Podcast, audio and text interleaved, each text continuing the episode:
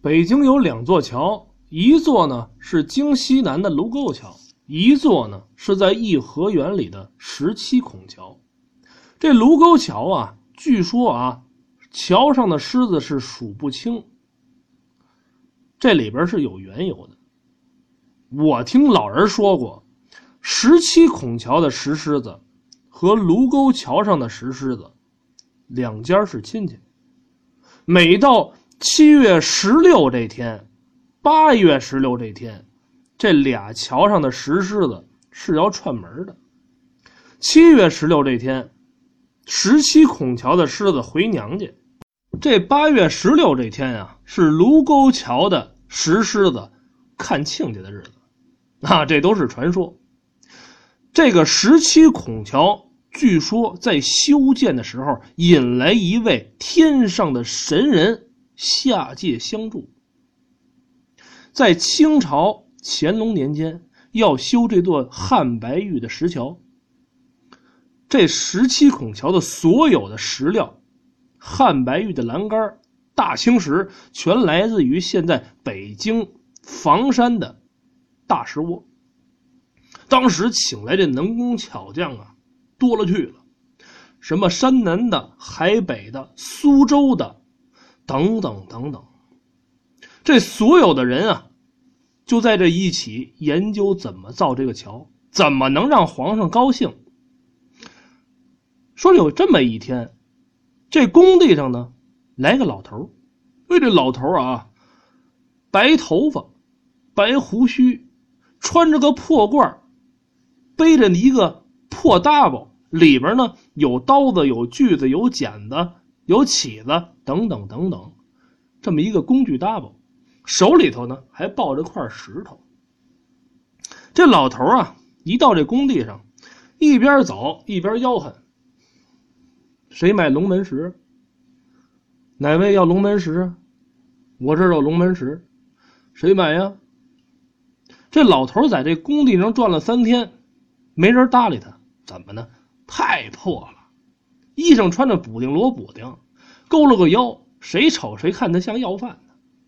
老头没办法，抱着石头，背着工具搭包就走了。他往东啊，走到六郎庄下，有一棵大槐树，他在这大槐树底下就住下了。这天一擦黑啊，他就睡觉。鸡叫头遍响的时候，他就起床，抡着他这个夹巴扇就叮叮当当的开始凿这块龙门石。有这么一天，擦黑的时候，天上嘎啦一个雷，哗，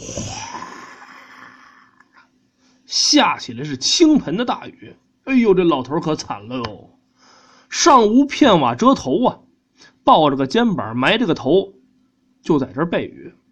说来也巧，住村西头的王大爷正好跟这过，一瞅这老头在这淋雨，怪可怜的，就动了恻隐之心，就把这老头呢让进他们家去住。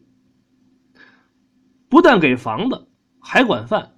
可这老头呢，每天还是如此，天黑就睡觉，鸡一打鸣就起床，叮叮当当接着凿这龙门石。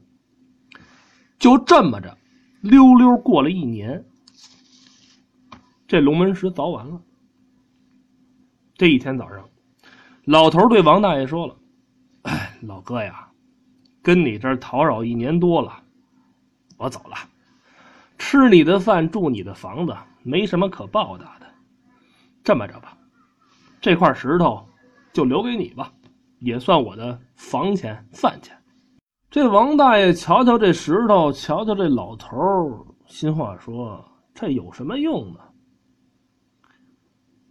老兄弟，你呀也别说报答不报答的，没什么大不了的。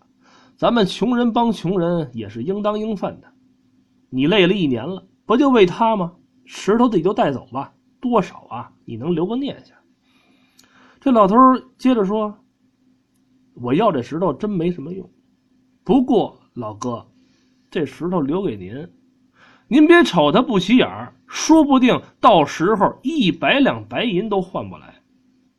说着话，放下石头，扭着身背着这破搭包就走了，一会儿就消失不见了。安下这儿咱不说，接着说这颐和园修这十七孔桥，这桥的进度是相当的快呀，没几个月，这桥就修完了。可正到这个时候，上边传旨说三天之后，钱狼爷是前来贺龙门，什么意思？剪彩。啊，要现场视察，看看这新桥有多么的棒，多么的好。可是这个时候，桥顶上最中间最后那块石头，怎么也凿不好。一百零八个能工巧匠跟这儿研究了一天两天，到第二天的夜里头，没凿出来。这下。全傻眼了。那位说：“怎么了？不就一块石头吗？这块石就叫龙门石。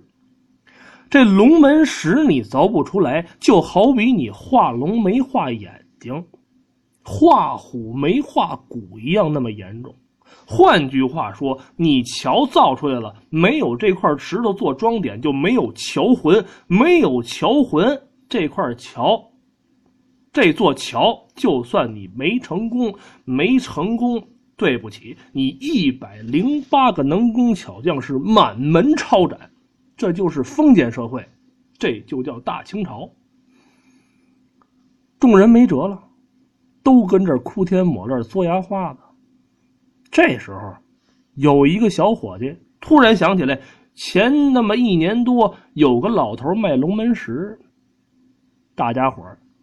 都纳过闷来了，不会，咱们错过了神人了吧？没办法，找吧。连夜里头，这一百零八人就四下找去了，找来找去，找去找来，就找到这个六郎庄王老头家了。上门一打听，还真有这么个人，在这儿住了一年多。这王老头啊，把这石头捧出来了，说：“工头啊。”你们是要对这石头有用的话，你们就拿走。当时工头扑腾就给跪下了：“王大爷，您让我怎么谢您呢？您说吧，多少钱我都给。”这个王大爷一看，唉，那老爷子呀，在我这儿住了有一年多，吃我的住我的也我也没要钱。你们要真有心给钱的话，把这饭钱给结了就完了。这个工头不容分说，从包里掏出来一百两的银子，就递上去，拿了这块龙门石就走了。放到这个桥的正中，是严丝合缝。只听咔啦一响，一道金光过后，这桥成型了。当时这一百零八个工匠跪地叩头，祖师爷在上。多谢祖师爷。后来，有位老工匠就说：“莫不是鲁班爷显圣了吗？”